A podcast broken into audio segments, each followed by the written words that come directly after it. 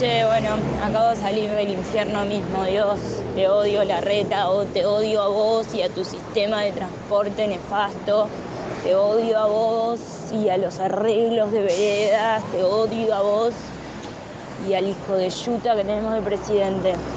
Paren el mundo, prendamos fuego todo.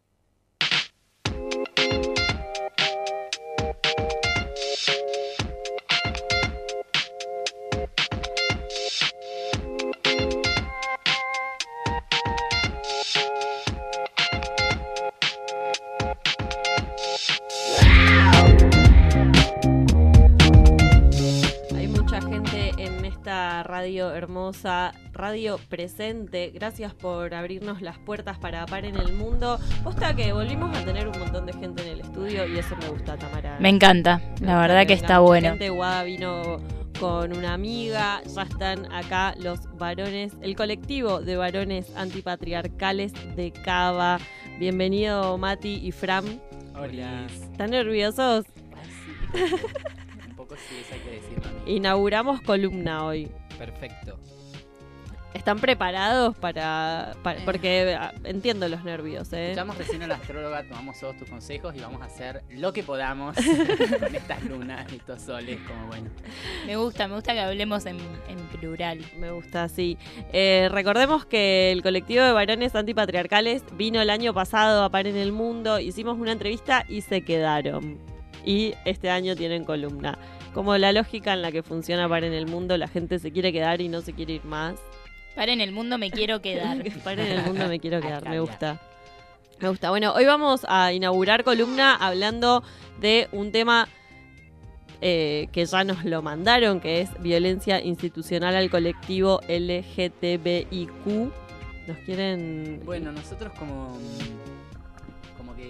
dado que veníamos acá al Olimpo, a este ex centro clandestino de detención, tortura y exterminio, eh, pensamos un poco en recuperar este esta discursiva que estuvo ganando como más visibilidad este último 24 de marzo y en estos últimos 24 de marzo, que tiene que ver con la situación del colectivo LGBTI durante la dictadura. Y este número que aparecía, que era 30.400, ¿no? Eh, que se reivindicó en varias de las columnas, y hubo mucha polémica en el medio porque había maricas bailando en la calle en un acto tan solemne, que era un poco como la gente riéndose de Notre Dame en llamas. Bueno, Claro. eh, entonces queríamos contar un poco de dónde viene este número 30.400 que reivindica esas 400 personas del colectivo que fueron desaparecidas durante la dictadura. Y es... Y bueno, en un encuentro que tuvo Carlos Jauregui, que fue el primer presidente de la CHA, eh, que murió en 1996, eh, con el rabino Marshall Mayer, integrante de la CONADEP, este le confirmó que cerca de 400 detenidos desaparecidos eran homosexuales. Claro. Vale aclarar que en el término homosexuales están incluidas las identidades lesbianas, trans, que en ese tiempo eh, solamente Se usaba esa palabra usaba solamente. Bueno, lo que contaba Mayer era que estas 400 personas habían recibido un trato aún más sádico por su identidad. Em, que no habían desaparecido por su identidad, por su condición, pero el tratamiento recibido, afirmaba el rabino, había sido especialmente sádico y violento como el de los demás detenidos y detenidas.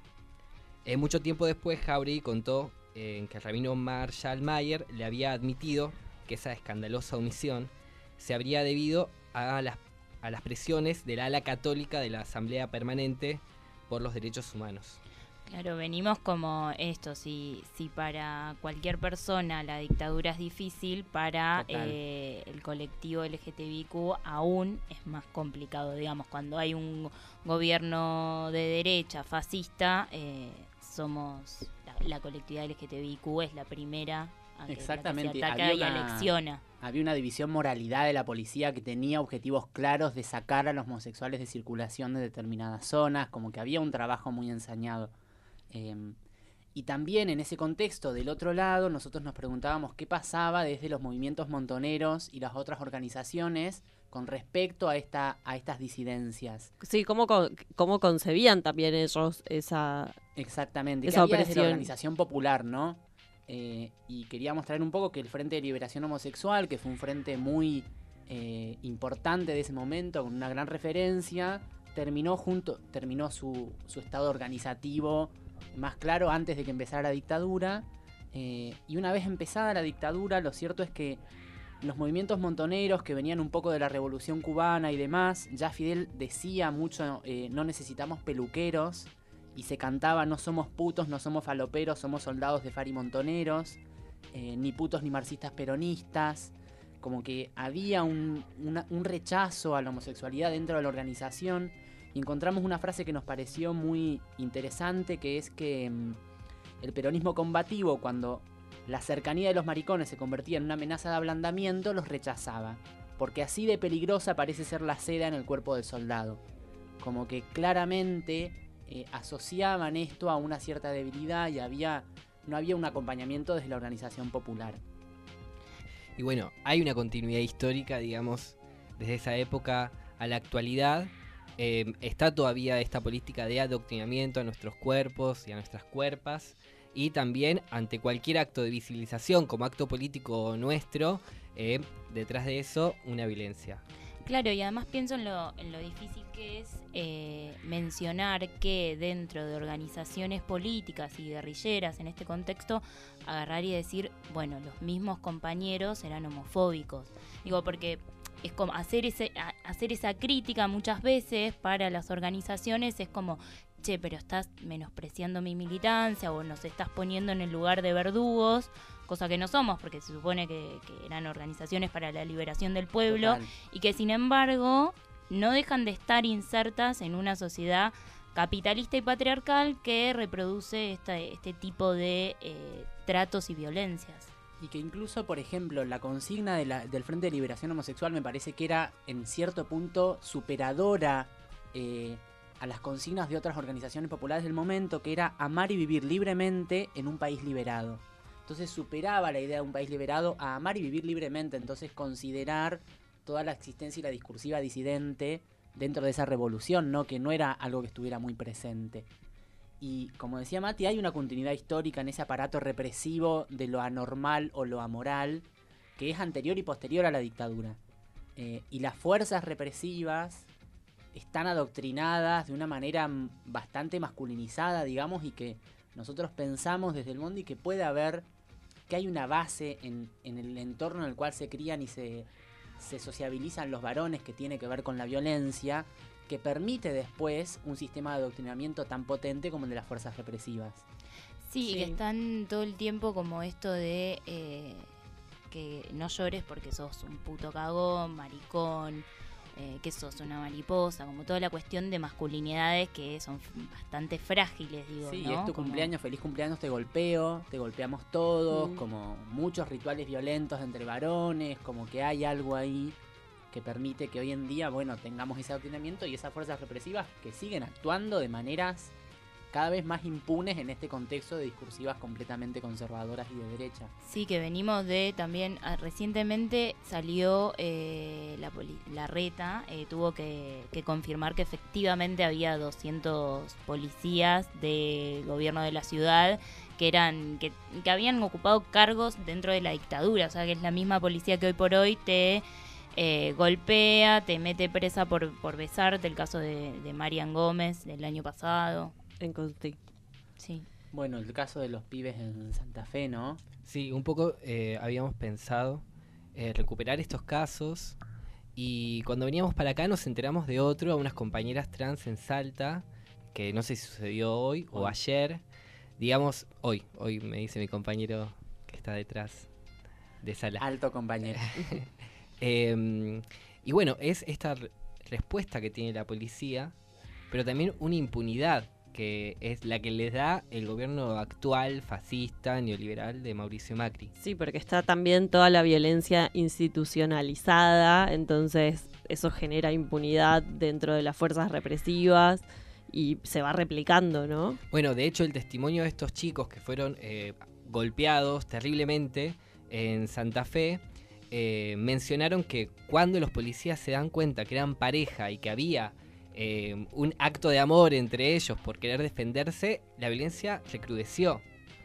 Eh, así que volvemos a las mismas políticas de adoctrinamiento que mencionaba Fran, que es claramente una continuidad, eh, por lo que también trajiste vos recién.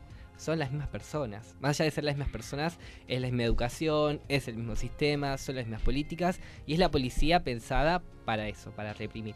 Que de hecho los seis policías que fueron... eh, los enviaron a prisión el día que sucedió la declaración de esta pareja de Santa Fe. A los tres días ya estaban afuera eh, y hubo una movilización muy grande, la Marcha del Orgullo en Santa Fe, eh, convocados por esta situación. Y ellos decían algo que me parecía interesante, que ellos dicen que vemos que a 43 años del golpe militar se sigue premiando y legitimando a los que abusan de su poder, torturando, discriminando y violando todo tipo de derecho humano.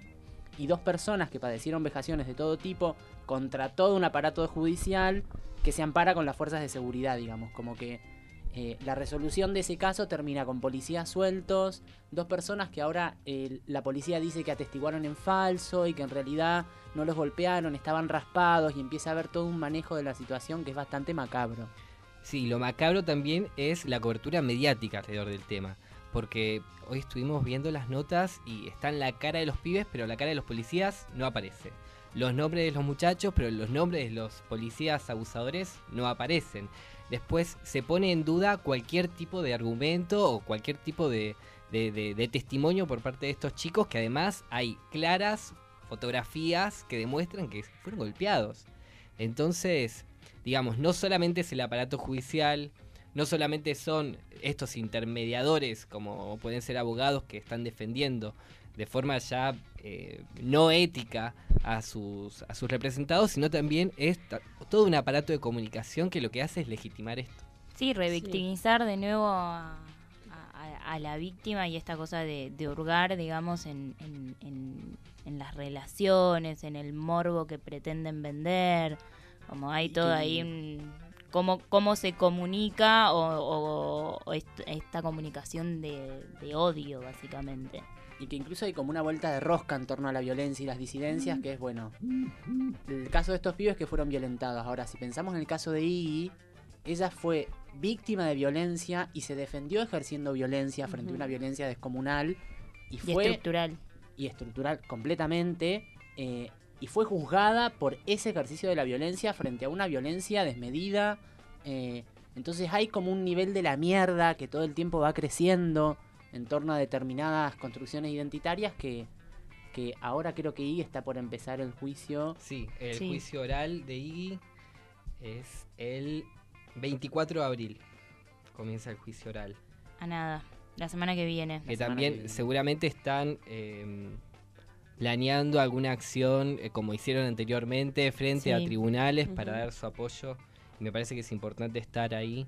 Allí estaremos cubriendo. Sí, eh, después podemos buscar bien la información y, Y y subir. compartimos en las redes sociales de Par en el Mundo y en las redes de, del colectivo de varones antipatriarcales, Fran y Mati. Bueno, también por eso hablamos de violencia institucional, ¿no? Porque eh, recién hablaban del caso de Iggy, que ella responde con más violencia, pero después es juzgada en un marco de violencia completamente de parte del sistema judicial, del Estado, de los medios.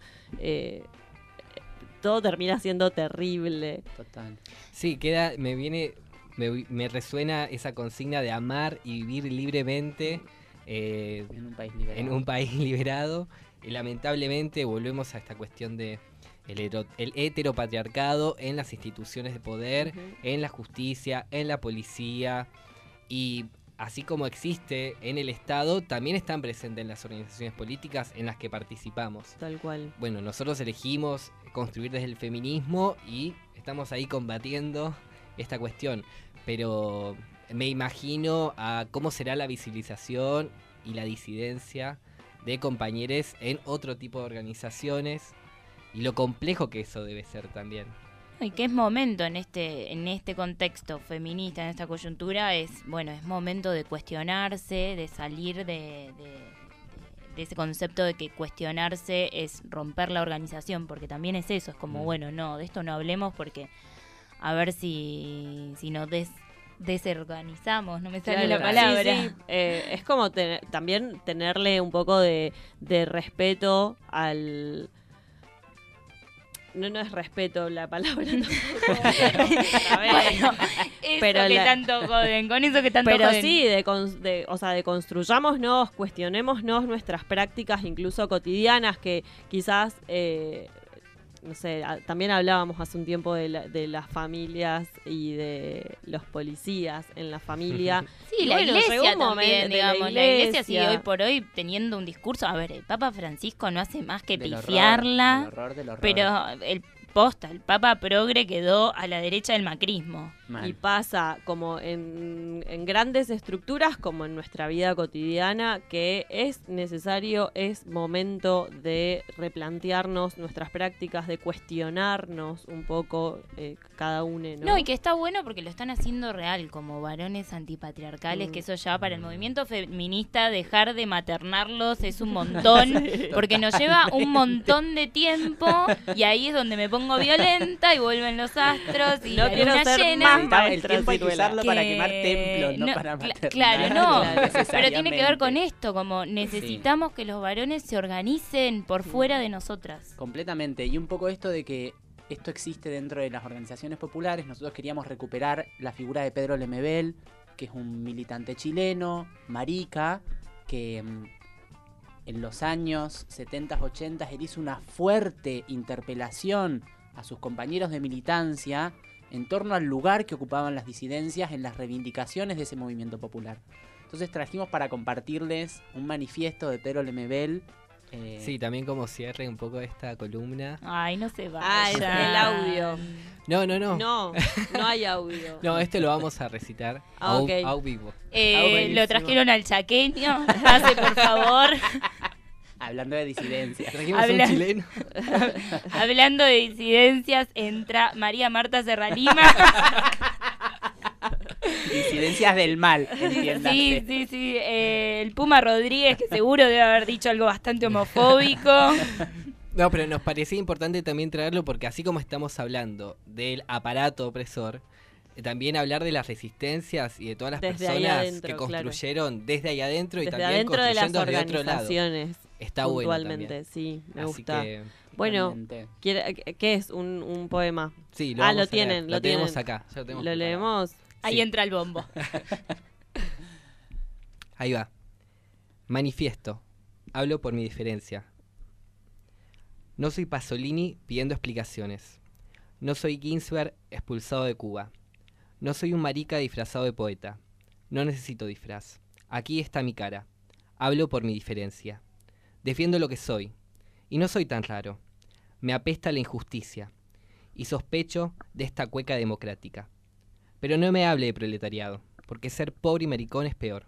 Hay que ser ácido para soportarlo. Es darle un rodeo a los machitos de la esquina. Es un padre que te odia, porque al hijo se le dobla la patita.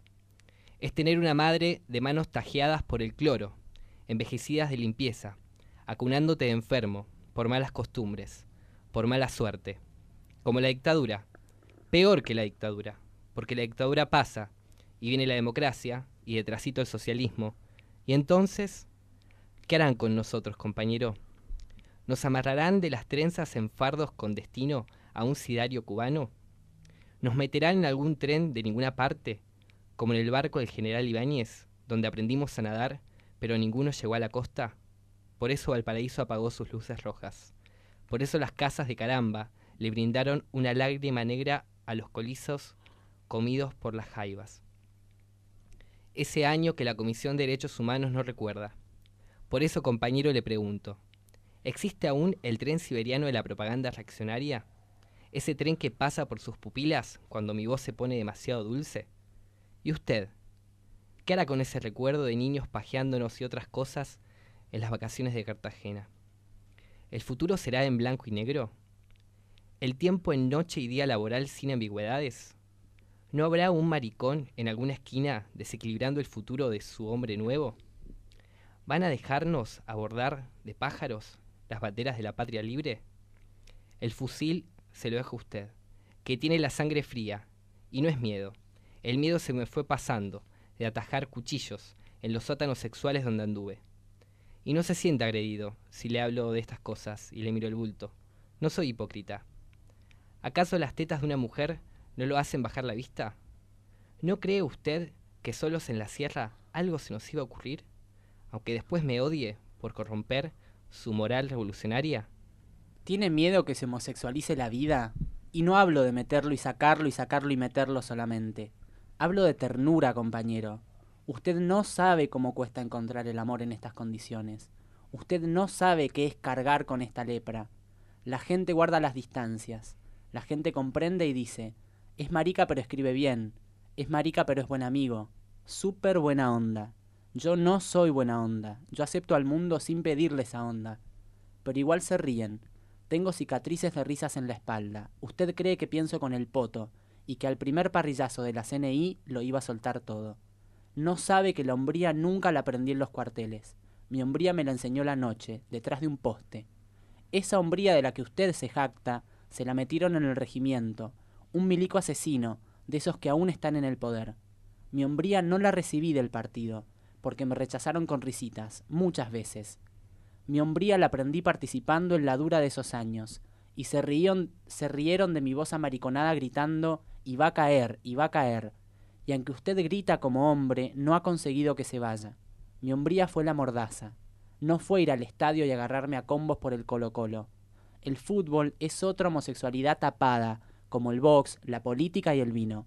Mi hombría fue morderme las burlas, comer rabia para no matar a todo el mundo. Mi hombría es aceptarme diferente. Ser cobarde es mucho más duro. Yo no pongo la otra mejilla, pongo el culo, compañero. Y esa es mi venganza. Mi hombría espera paciente que los machos se hagan viejos, porque a esta altura del partido la izquierda tranza su culo lacio en el Parlamento. Mi hombría fue difícil. Por eso a este tren no me subo sin saber a dónde va. Yo no voy a cambiar por el marxismo que me rechazó tantas veces. No necesito cambiar. Soy más subversivo que usted. No voy a cambiar solamente porque los pobres y los ricos. A otro perro con ese hueso. Tampoco porque el capitalismo es injusto. En Nueva York los maricas se besan en la calle, pero esa parte se la dejo a usted. Que tanto le interesa que la revolución no se pudra del todo. A usted le doy este mensaje. Y no es por mí. Yo estoy viejo. Y su utopía es para las generaciones futuras. Hay tantos niños que van a nacer con una alita rota y yo quiero que vuelen, compañero. Que su revolución les dé un pedazo de cielo rojo para que puedan volar. En una época donde había que ser bien macho,